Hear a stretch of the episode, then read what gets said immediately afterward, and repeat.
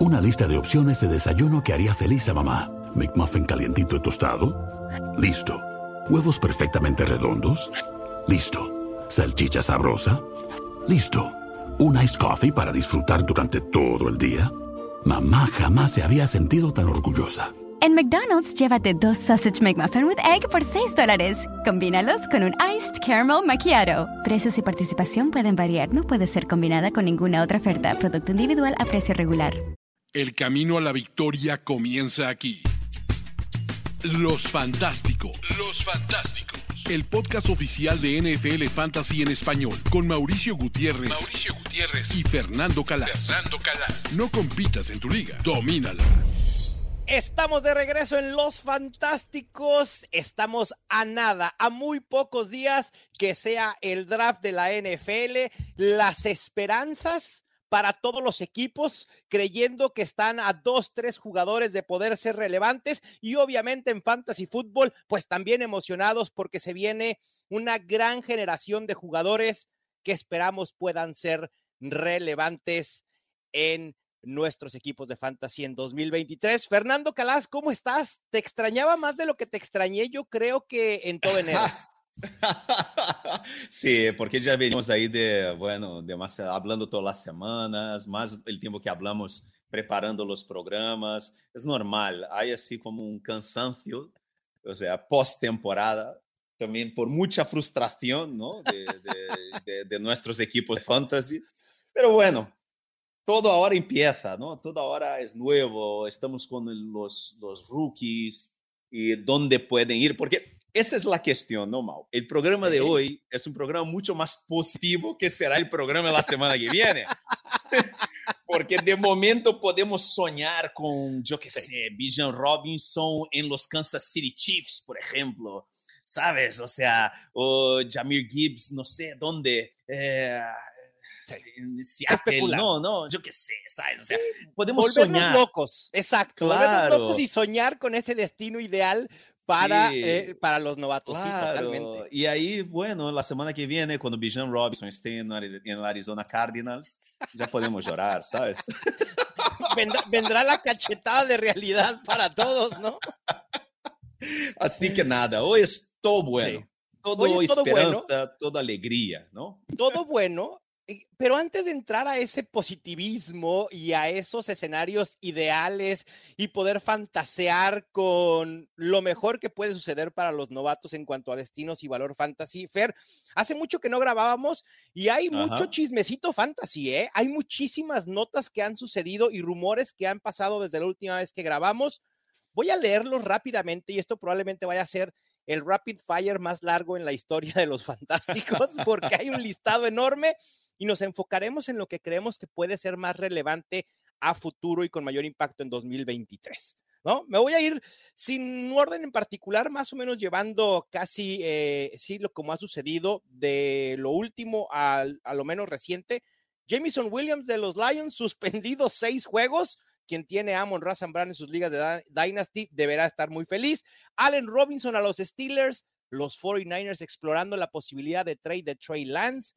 Jalen Hurts se hizo el coreback mejor pagado en la NFL. Nos quitamos el sombrero. Podemos dar un victory lap como lo hizo Matthew Berry porque nosotros también creíamos en Jalen Hurts. Los Commanders, tus Commanders, Fer, parecen que van a ir con Sam Howell como coreback titular y además están cerca de tener un nuevo dueño. En noticias de running backs, los Vikings pudieran cortar, tradear a Dalvin Cook esta semana de draft. Los Bengals pudieran cortar a Joe Mixon. Austin Eckler pudiera ir a un nuevo equipo. Lo mismo Derrick Henry, que se dice que está disponible en el mercado. Odell Beckham, el wide receiver firmado por los Ravens. Saquon Barkley no ha firmado su etiqueta de jugador franquicia. Estamos a días del draft y el drama de Aaron Rodgers y Lamar, eh, Lamar Jackson está más frío que el Polo Norte. Leonard Fournette, Karim Hunt y Ezekiel Elliott, tres running backs que en el pasado eran muy productivos, siguen como agentes libres. Les dije que iba a ser un rapid fire bastante, bastante eh, robusto. Fer, ¿en qué nos enfocamos? Uf, lo último primero, ¿no? Lo de Sí. Jameson Williams para mí es, es, es tremendo porque al final es, un, es un, una primera ronda de draft de Dynasty el año pasado, en Rookie Drafts. Sí. Era un jugador que yo le drafté, yo, yo le tengo en un equipo, yo creo que le drafté 5 o 6, ¿no? Porque ya venía de una lesión, o sea, ya era un jugador que estabas esperando. Lo has drafteado el año pasado esperando para su segunda temporada, ¿no? Porque de tan bueno que es, o sea, Sí, porque sí, de sí, lo bueno que era en college, ¿no? Y además, con el positivismo este que tenemos ahora mismo, ¿no? Buen rollo en, los, lo, en lo que viene por delante para los Lions, ¿no? Y ahora eso, ¿sabes? O sea, eh, para que la gente que no sabe, él ha sido suspendido seis partidos Sí. por violar las normas de la NFL de apuestas. Eh, es, es es un caso distinto de Calvin Ridley y distinto también de eh, Quintus Cephus y otros, yo creo que fueron cuatro jugadores, ¿no? Fueron sancionados, fueron tres o cuatro sancionados indefinidamente, ¿no? O sea, serán una temporada probablemente, eh, por apostar en partidos de la NFL. El caso de Calvin Ridley, eh, perdona, el caso de Jameson Williams fue que él hizo apuestas deportivas mientras estaba en, eh, en dentro de, la, de las primicias, ¿no? Del, Sí, sí, de- sí. Del, de- de- del centro de entrenamiento, digamos, ¿no? De los Detroit Lions. Entonces son solo seis partidos, pero seis partidos es mucho, además, por un jugador que, bueno, no sabemos muy bien eh, si es realmente esta superestrella que esperábamos que sería, ¿no? Entonces, Tendremos que esperar un poco más para ver si es cierto ese Sí. hype en Jameson Williams. Fer, de inicio, eh, en ligas redraft, pasando un poquito, a- alejándonos un poquito del Dynasty, eh. Amon Razan Brown creo que se, pues se coloca, yo ya lo tenía como una opción quizá top 6, top 7 entre wide receivers. Con estas noticias, creo que cabe perfectamente en el top 5 de receptores. top 5. Wow. Se te hace un poquito alto. A ver, tomando en cuenta que Devante Adams pasará, ¿no? A, a- ahora recibir pases de Jimmy Garoppolo, Stephon Diggs y este bajón que hemos visto eh, eh, en el último año, de Andre Hopkins, que ya está en otro escalón abajo de, de- de los top. Obviamente tenemos a Justin Jefferson, a Jamar Chase, a Cooper Cup. Pero creo que quizá por lo menos en la conversación de un top 8, Amon Razan Brown. No, sin yo, duda, creo, ¿eh? yo creo que sin duda es un top 10, eso sin duda, yo creo Sí. que tiene- es un jugador de segunda ronda este año, sin duda ninguna. Yo creo que es, será un jugador de segunda ronda. eh, y lo que es mucho, lo que es mucho. Sí. Eh, pero yo creo que yo creo que tener a Jameson Williams ahí es positivo para él, ¿no? Sería positivo para él. Sí, sí, sí, sí, sí. Eh, eh, no sé, yo no sé si impacta tanto la ausencia de Jameson Williams en el valor de, de Amon Ra St. Brown, porque yo creo que es un valor ya que aún que tuviera Jameson Williams, Ujú. ya era altísimo. Yo Sí, estoy eso sí contigo, estoy. es uno de los jugadores que más me gusta para esta temporada. Yo tengo un muy buen feeling para este ataque de los Lions este año. Eh, yo creo que van a seguir progresando. Y yo creo que es eso. O sea, yo creo que Amon Ra es, va a ser un jugador de segunda ronda fijo, fijo en los drafts esta temporada.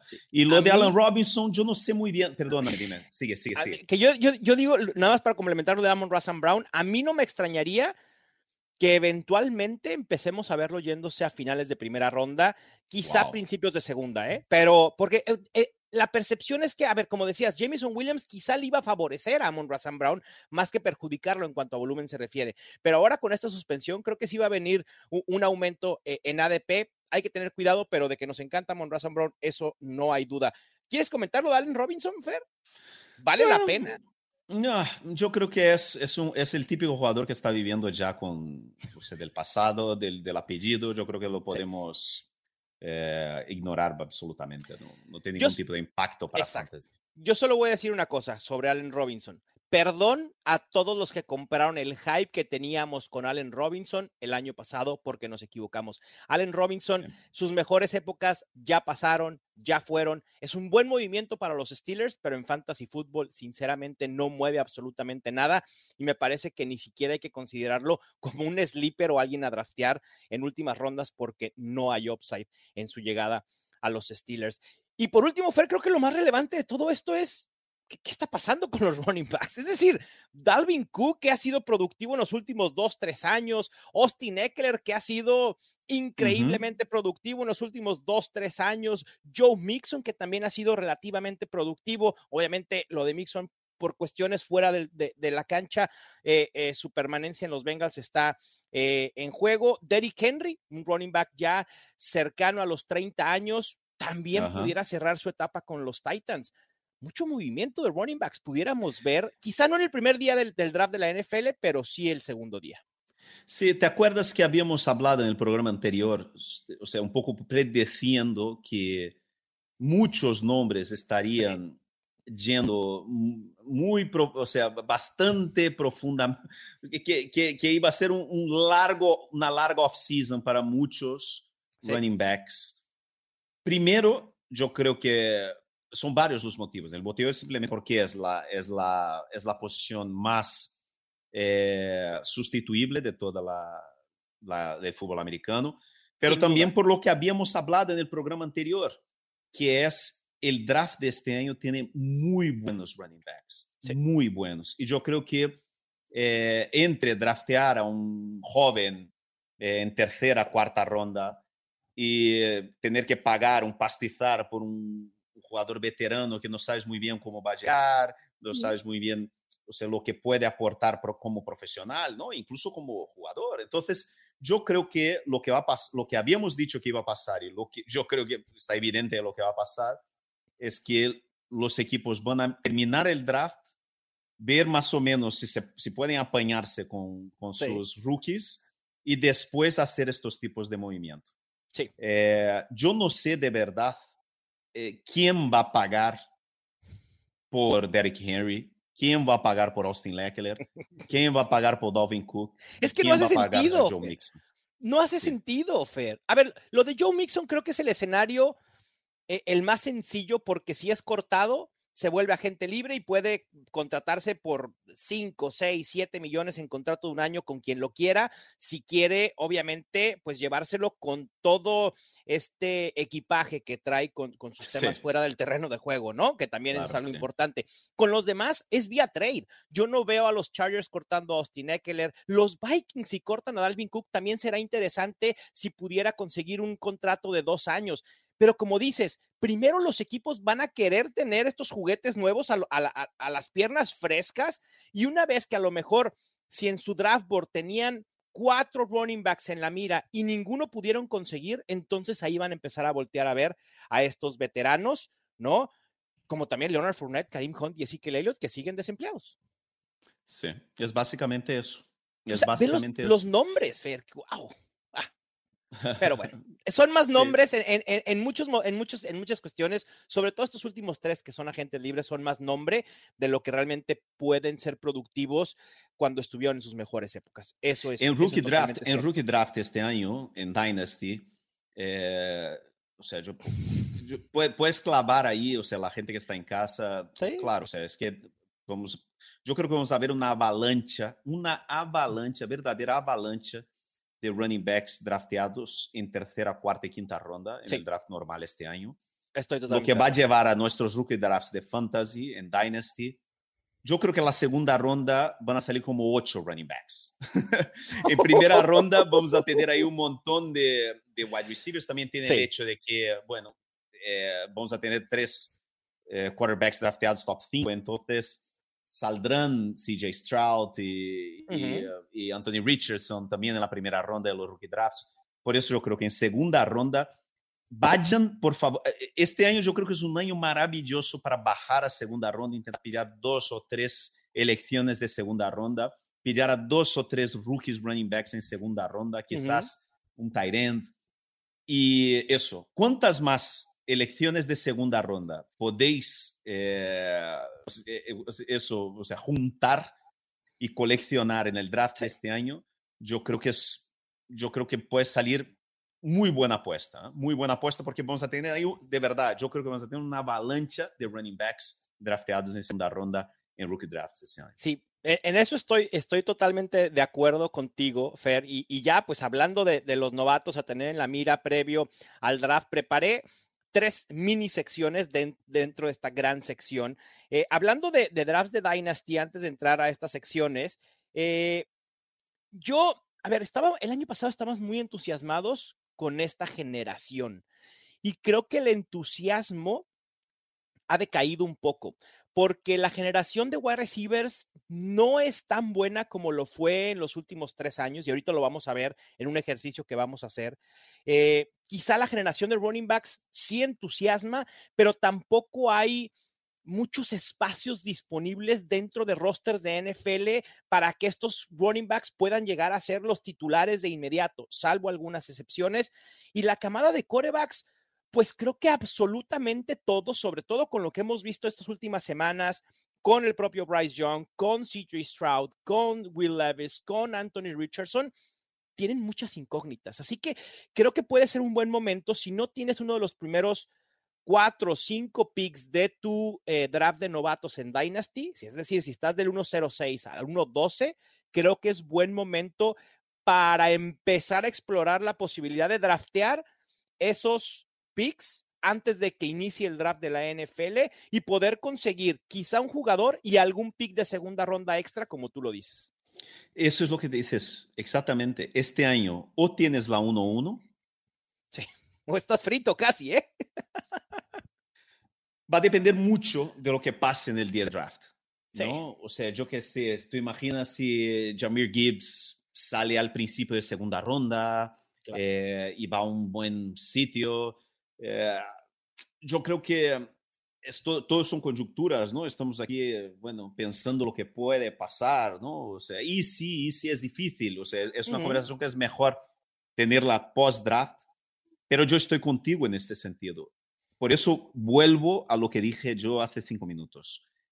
Si tenéis a partir de la, de, de si tenéis una primera ronda que no sea la 1-1, sí. Eh, eh, hacer trades. Órale Sí. hacer trades, pillar más, más de segunda. O sea, es un ejercicio muy bueno. Es que mira en quién de tus ligas tienen dos o tres elecciones de segunda ronda. Intenta cambiar tu primera por dos o tres de segunda. Sí. ¿Sabes? Intenta ver si consigues dos de segunda ronda y una primera el año que viene, algo así, porque yo creo que va a ser mejor negocio. De verdad te lo, te lo digo. Intentar tener, o sea, que ya es en general en un, en un draft normal, ya es, en mi opinión, la mejor alternativa, la mejor estrategia, ¿no? Cuantas más elecciones en un rookie draft tienes, mejor que tener una elección muy alta. O sea, es mejor tener dos o tres de segunda ronda que tener una elección eh, en el top 5, por ejemplo. ¿Sabes? Entonces, eso eh, es muy complicado porque o sea, después de Bijan Robinson, es lo que dices tú. Mira, no sé si ya, no sé si ya ah. pudiste ver, eh, Fer, la, la película de, de, Super Mario Bros. No, todavía no. Bueno, pero seguramente sabes que en, en, Mario Bros, en el videojuego, hay, hay, una cajita con un signo de interrogación así enorme. Bueno, a partir del 101, todos los, eh, los puestos de draft son cajita de signo de interrogación de Mario Bros. Hay que pegarle, pero no sabes qué te va a salir. O sea, no, no, hay, no hay certeza más que el 1-0-1 con Villan Robinson. Y hablando de Villan Robinson, y ya también comentaste a, a Jameer Gibbs, vamos con esta sección que preparé que se llama Desea algo con tanta fuerza que el universo no le quede de otra más que hacerlo posible. Tomando el ranking de Daniel Jeremiah, el especialista de draft de, NFL eh, Network, sus tres principales running backs son Villan Robinson, que lo tiene como el tercer mejor jugador global en este draft, Jameer Gibbs en el 29 y Zach Charbonnet, el running back, en el 50. ¿Cuál es el destino ideal de Villan Robinson, Fer? ¿Qué lo haría un corredor top 5 en 2023?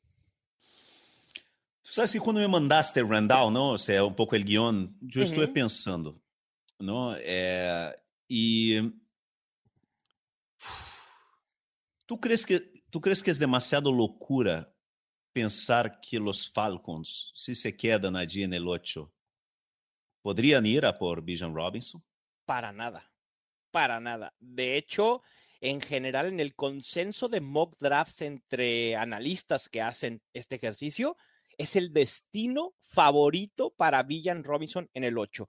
Y hace sentido porque es un equipo que está necesitado de un running back o de un playmaker, quitemos eh, running back. Tyler Algier o Algier lo hizo bien el año pasado, pero no es un talento generacional, es alguien sustituible totalmente.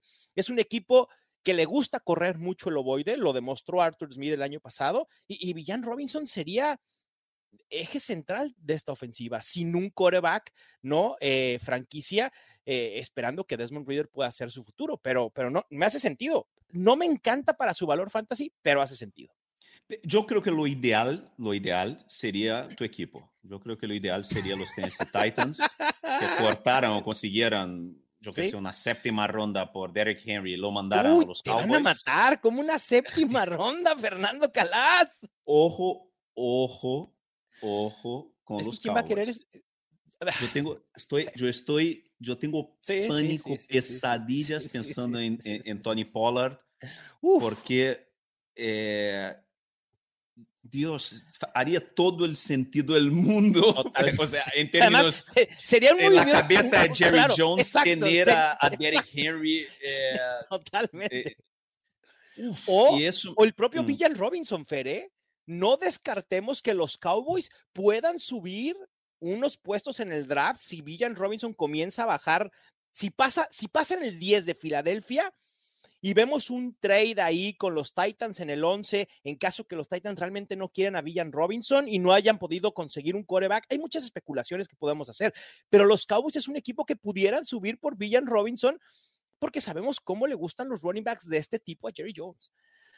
Pero los Commanders, a lo mejor, no creo que lo hagan. No creo que lo hagan. A ver, puede ser factible, pero no creo que hicieran un movimiento así teniendo ya a Brian Robinson y Anthony Gibson. A ver, Villan Robinson en automático en ese equipo sería el running back más talentoso y el caballo de batalla. No hay más. Y alguno de estos dos que acabo de mencionar tendrían que salir. ¿No has pensado en, en los Bengals? ¿Cuál es la elección que tienen? A Es ver, muy ¿cuál es baja, la tendrían que- o sea, es muy ten- baja. tendría que suceder.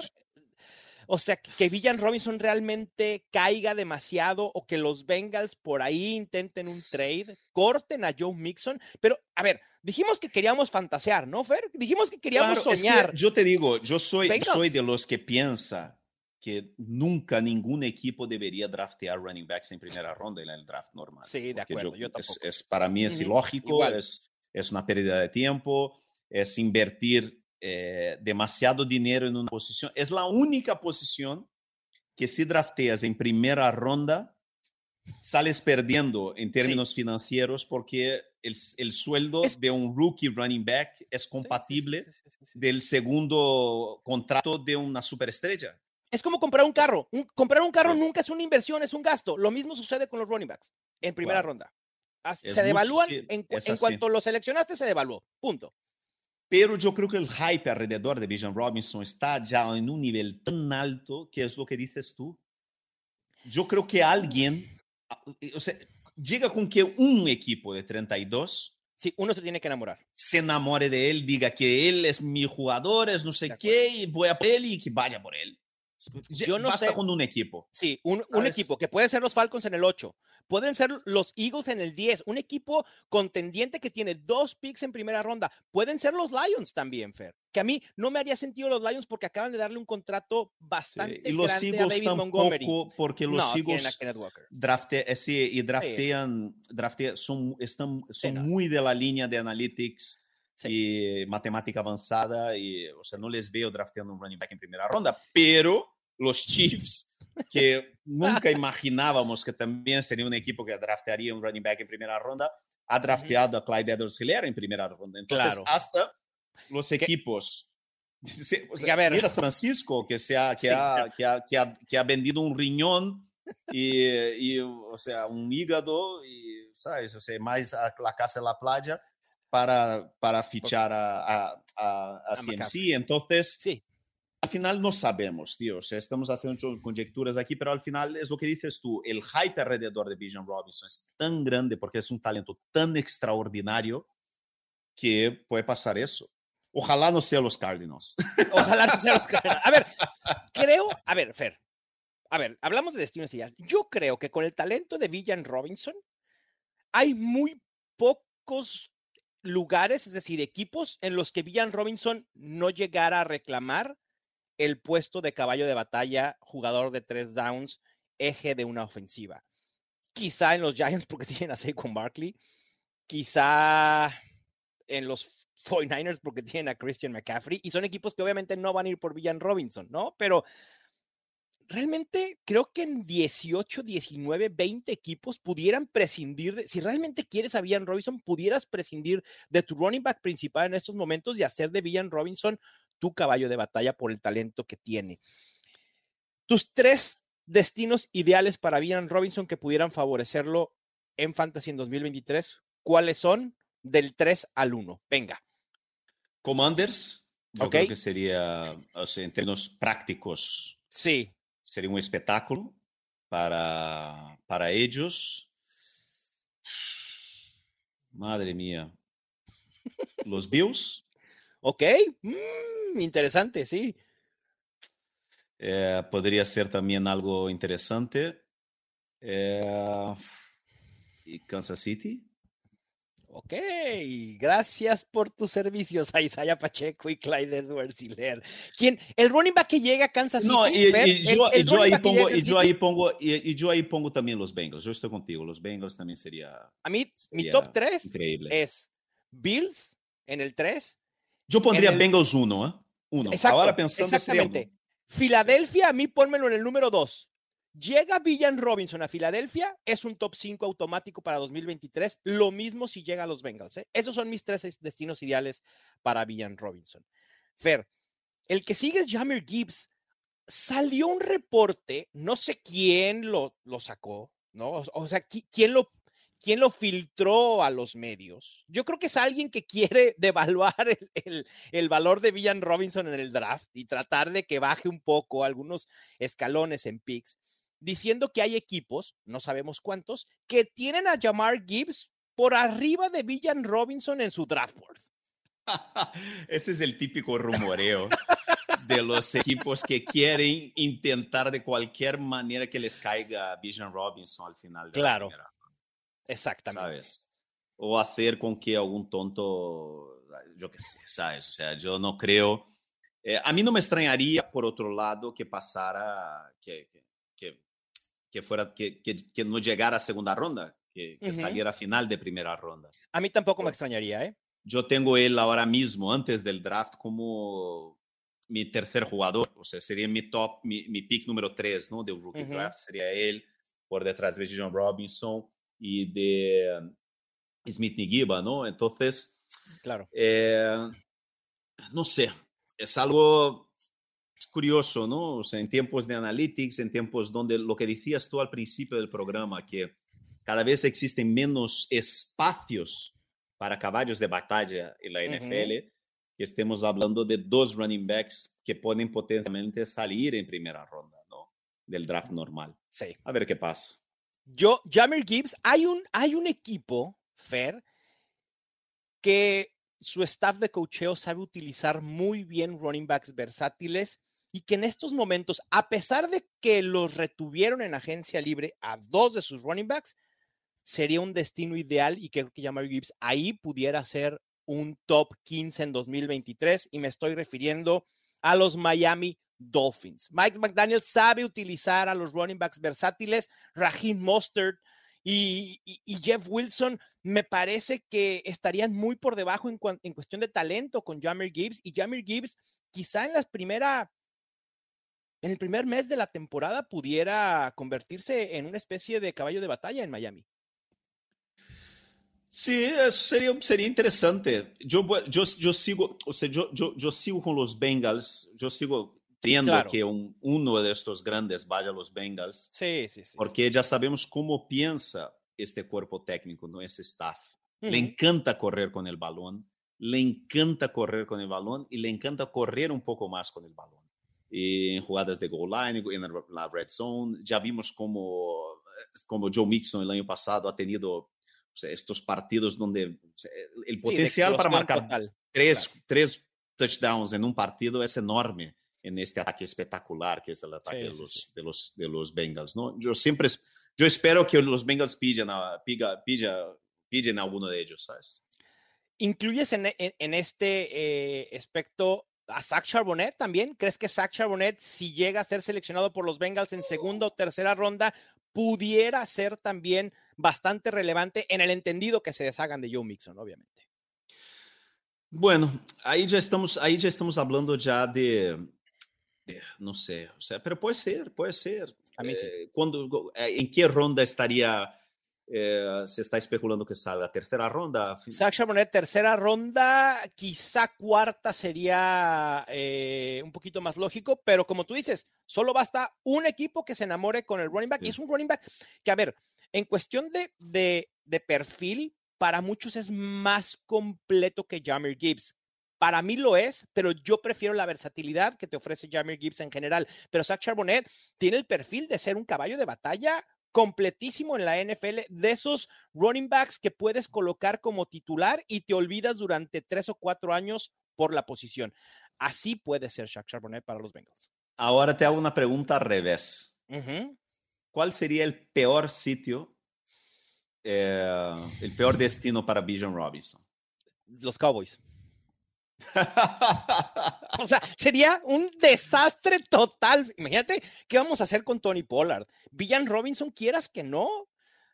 Vamos a volver a lo mismo, a especular si lo van a hacer caballo de batalla o si Tony. A ver, también el tema de la, de la salud de Tony Pollard importa, ¿no? Pero al final de cuentas, creo que pudiera ser el peor destino. ¿Para ti hay un destino peor que los Cowboys para Villan?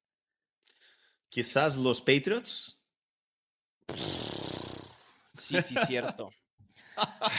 Porque, ¿sabes? Es, el problema es No, que no. la gente en casa se, se- se da cuenta que no estamos pensando solo en Bijan Robinson. Estamos pensando también en Claro. algunos de nuestros running backs favoritos. Exacto. O sea, la, la iglesia ramondreniana de los próximos días se cierra, o sea, cierra sus puertas en Ay, automático. sí, porque te imaginas, o sea, Tony, Tony Pollard y Ramondre Stevenson Claro. sería demasiado. Yo creo, yo, yo, yo no sé, yo tengo, yo tengo una sensación tanto con Ramondre como con Tony Pollard, la sensación esta que tuvimos un día con Tevin Coleman, que tuvimos más, que tenemos ahora mismo con, con- que teníamos el año pasado, hace dos años, con DeAndre Swift.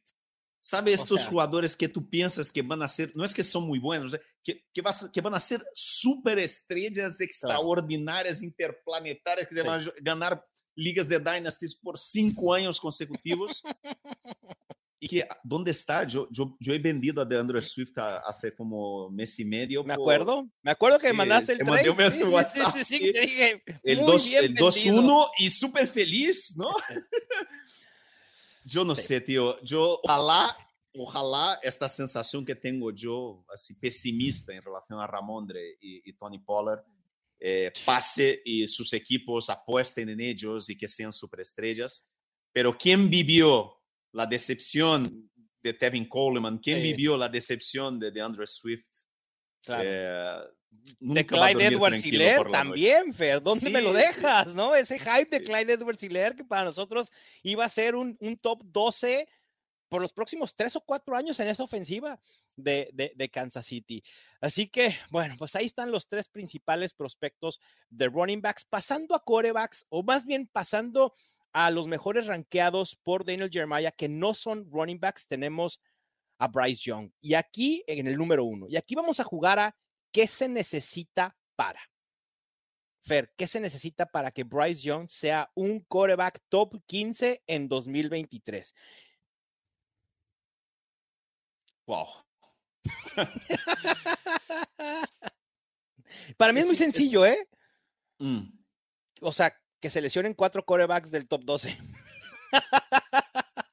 Digo, no lo quiero, no lo deseo. Es Pero difícil, un- porque muy difícil. Sí, porque si va a los Painters, eh, va a tener un trabajo. Los Painters están en plena reconstrucción, Sí. ¿no? Han subido, han vendido a DJ Moore, eh, una situación complicada. Si van los Texans, también reconstrucción, ¿no? Eh, Eh. yo creo que estamos hablando de proyectos de quarterback, ¿no? Más que Ese impacto inmediato para este año, ¿sabes? Yo, exacto, sí, e- y ese es el tema con, con los quarterbacks. A ver, muchas veces en el pasado nos hemos emocionado con Trey Lance, con Justin Fields, con el propio Trevor Lawrence, con Justin Herbert, etcétera. Ha habido muchos, la lista es muy, muy grande y al final de cuentas han sido muy pocos los que realmente han sido redituables como top 12 en fantasy. Lo mismo pasa con CJ Stroud. CJ Stroud que ha bajado drásticamente. A ver, no creo que vayamos a ver un Malik Willis. Sinceramente, no creo que CJ Stroud vaya a caer como lo hizo eh, eh, el coreback el año pasado, el de, el de Liberty. Pero CJ Stroud es interesante cómo lo teníamos proyectado en el 1, ahora parece ser que ni siquiera en el 2. Algunos ya lo están proyectando para que pueda caer hasta el 8, el 10, en el 11 con los Titans. ¿Qué se necesita para que sea un coreback top 15 o no hay manera? Pero ¿qué ha, qué ha pasado objetivamente para que Se- haya tenido ver, este desplome en las últimas se, semanas? se filtró estas, eh, los resultados de la prueba, una prueba que se llama S2, que luego, al final de cuentas, creo que, a ver, si me preguntas, yo no sé qué es la prueba S2, ¿no? Y entonces vemos, ah, sí, Stroud le fue terriblemente mal, sacó 17 de 100, creo, en la prueba. Pero, ¿y, y la prueba? Y, y es tan, realmente es tan importante la prueba. Hay equipos que ni siquiera están suscritos en los resultados de esas pruebas. Esa. Y entonces, yo no sé también si sea la, la chismología, Fer, de alguien que quiera afectar el valor de CJ Stroud para ver si le cae en el 5, en el 6, en el Sí. 7. Porque, por ejemplo, de Will Levis, yo he escuchado mucha gente hablar de su personalidad, de su carácter, Sí. de mm, arrogancia, ¿no? De, bueno, en fin, hay mucha gente que tiene más rollo, que le da juju. Sí, Will sí, sí, Levis. sí, sí, sí, sí, mucha gente. Pero Stroud, a mí, a, mí, me- a mí me suena un poco como a Justin Fields, ¿no? Sí. Eh, Sabes? Eh, Claro. eh, Y Justin Fields ya estamos viendo que, bueno, de aquel draft fuera de- después de, de- de Trevor Lawrence, ¿no? Es un poco, bueno, no sé, no Eh, sé. Rumores. complicado. Sí, sí, Stroud es el, es el coreback de esta camada, el más certero que hay. Punto. Si algún equipo quiere buscar un coreback que tenga como su mayor habilidad ser certero, es CJ Stroud. Punto. Si quieres buscar brazo, ok, es Will Levis. Si quieres buscar techo, a lo mejor son Bryce Young o Anthony Richardson. Punto. Pero es muy difícil, Fer, para los corebacks en, en específico. a Will Levis, ¿dónde lo ves siendo titular desde el día uno? Creo que hay un solo destino para Will Levis que pueda ser en, en el entendido que no van a ser los Panthers, ¿no? Creo que dos destinos, Texans y Colts. Punto. Eh, yo no sé. Eh, eh, al final, yo creo que hemos pegado un bajón tremendo con la, en, lo- en los últimos drafts de los últimos años con quarterbacks. Y, y- y razonablemente, ¿eh? o sea, con, con fundamento. Punto. Sí. Y eh, mira lo de Trey Lance, ¿no? Esto, Claro. el, el rumoreo que está saliendo ahí sobre Trey Lance no es positivo, no puede ser positivo.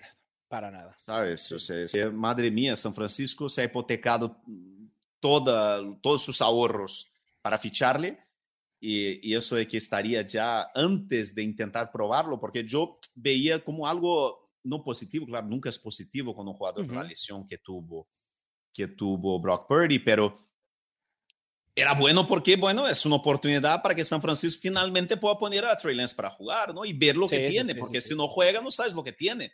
El problema es que si San Francisco no está ni dispuesto a verle jugar, tú imaginas lo que hay ahí en los entrenamientos, ¿no? O sea, lo que ha Claro. visto San Francisco No. con él Y- dentro y de el- casa, ¿no? Y el precio de venta, o sea, e- esa carta de presentación como precio de venta, de decir, oye, ni siquiera lo quieres ver jugar y ya lo estás ofreciendo, aquí hay algo que no está mal. Entonces, automáticamente los equipos dicen, ok, yo si pudiera tomar ese riesgo, pero el precio va a ser, ¿qué te gusta? ¿Un pick de tercera ronda?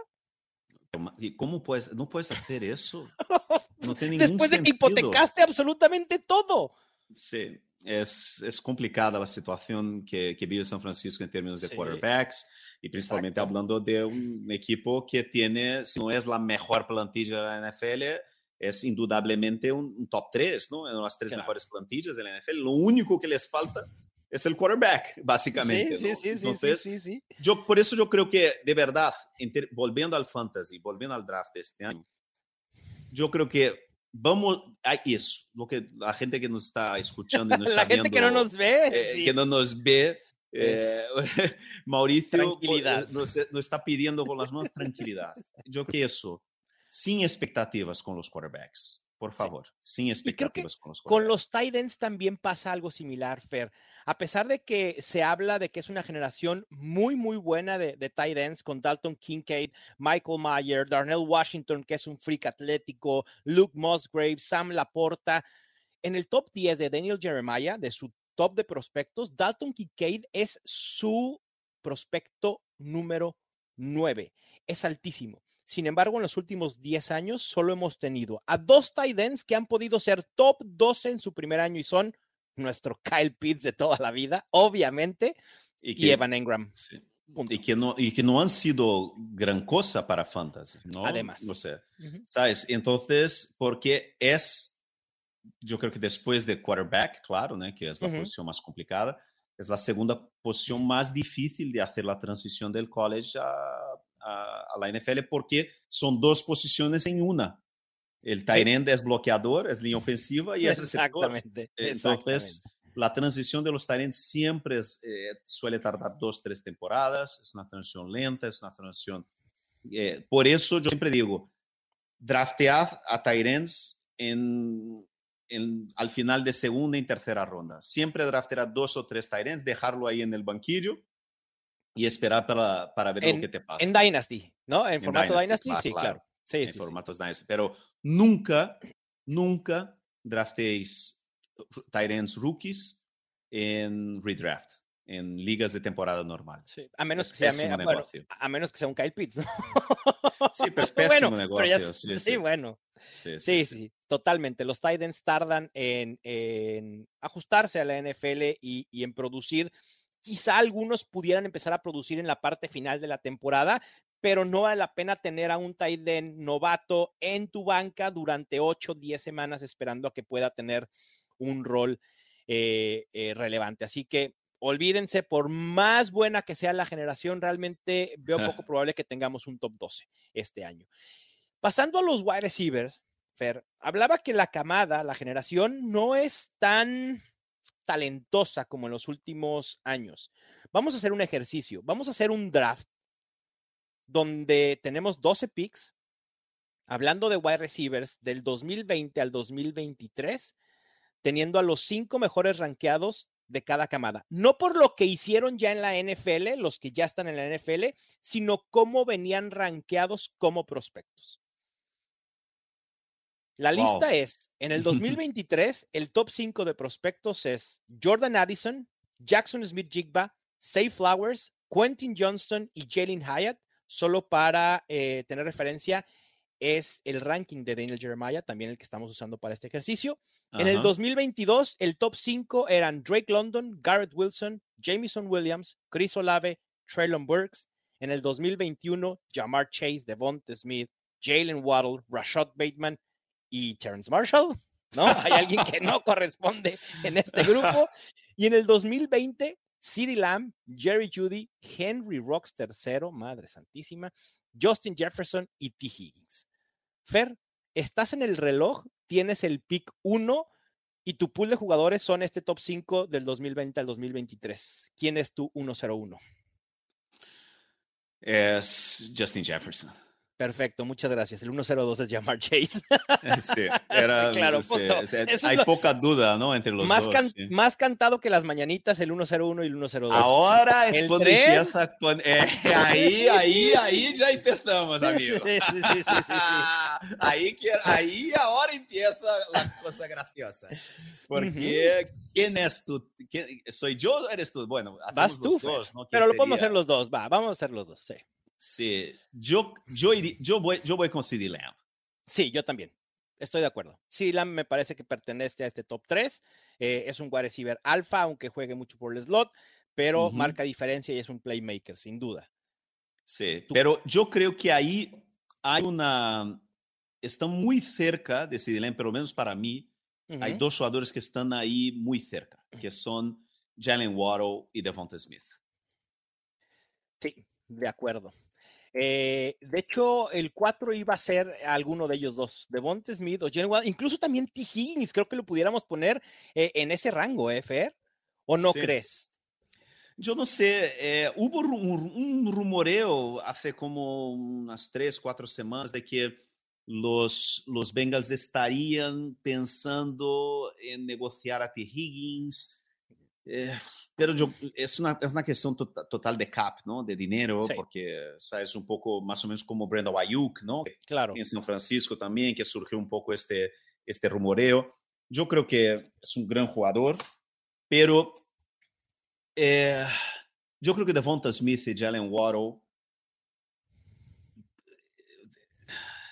son ¿No dos de mis jugadores favoritos. de- sí, sí. Son dos de mis jugadores favoritos de la NFL porque yo creo que los dos son la imagen Ujú. de lo que es el futuro, de la, el presente y el futuro, lo que se ha convertido la posición de wide receiver en la NFL. Creo que ¿no? tú, Porque- prefieres, tú prefieres a Devonta Smith, creo, como jugador, ¿no? Ligeramente. Yo creo que los dos, Ok. yo creo que los dos tienen más o menos el mismo nivel, ¿sabes? Pongamos a, me en el encanta 4 Devonta Smith, me encanta. y en el encanta 5 a Devonta Smith. ¿Te parece? ¿Ah? Pongamos en el 4 a, a Jalen Waddle y en el 5 a Devonta Smith. Sí. ¿O los quieres, los quieres modificar? No, ¿Los vale, vale, vale, vale. Ok. No, no, vale, vale. Y en el, Después en- a ver, la batalla es T. Higgins o para mí Garrett Wilson T. Higgins. o Garrett Wilson. Yo iría con yo, yo personalmente Higgins, pero yo te entiendo si vas con Wilson. Higgins. Vamos con Higgins, vamos con Wilson en el 7, Garrett Wilson. Y aquí vuelve a haber un drop interesante porque nos quedan disponibles Drake London, Jamison Williams, Chris Olave, eh, Rashad Bateman, Jerry Judy y para de contar. En el 8, para mí, aquí pondría a Chris Olave. Eh, yo iba, yo voy contigo. Sí, sin duda. Y creo que en el 9 ponemos a London. Sí, también.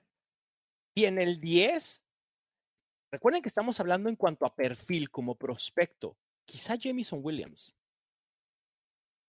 Ahí yo iría, ahí yo iría con.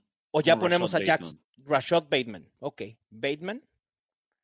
Yo aquí entonces pondría a Jackson Smith Jingba, si te parece, en el 11. Sí. Ok, No, va- vamos a poner antes que Bateman, antes que Bateman, a eh, Jackson. Incluso antes que London, ¿ah? Yo iría. ¿Prefieres a Jackson Smith que a Drake London como prospecto? Sí, porque um, Ok, ahora mismo en los mock drafts, ¿dónde está saliendo? Eh, ¿Cuál es su, de Jackson. su rango? Sí, sí, sí. Eh, no creo que sea top 2 en Dynasty, ¿eh?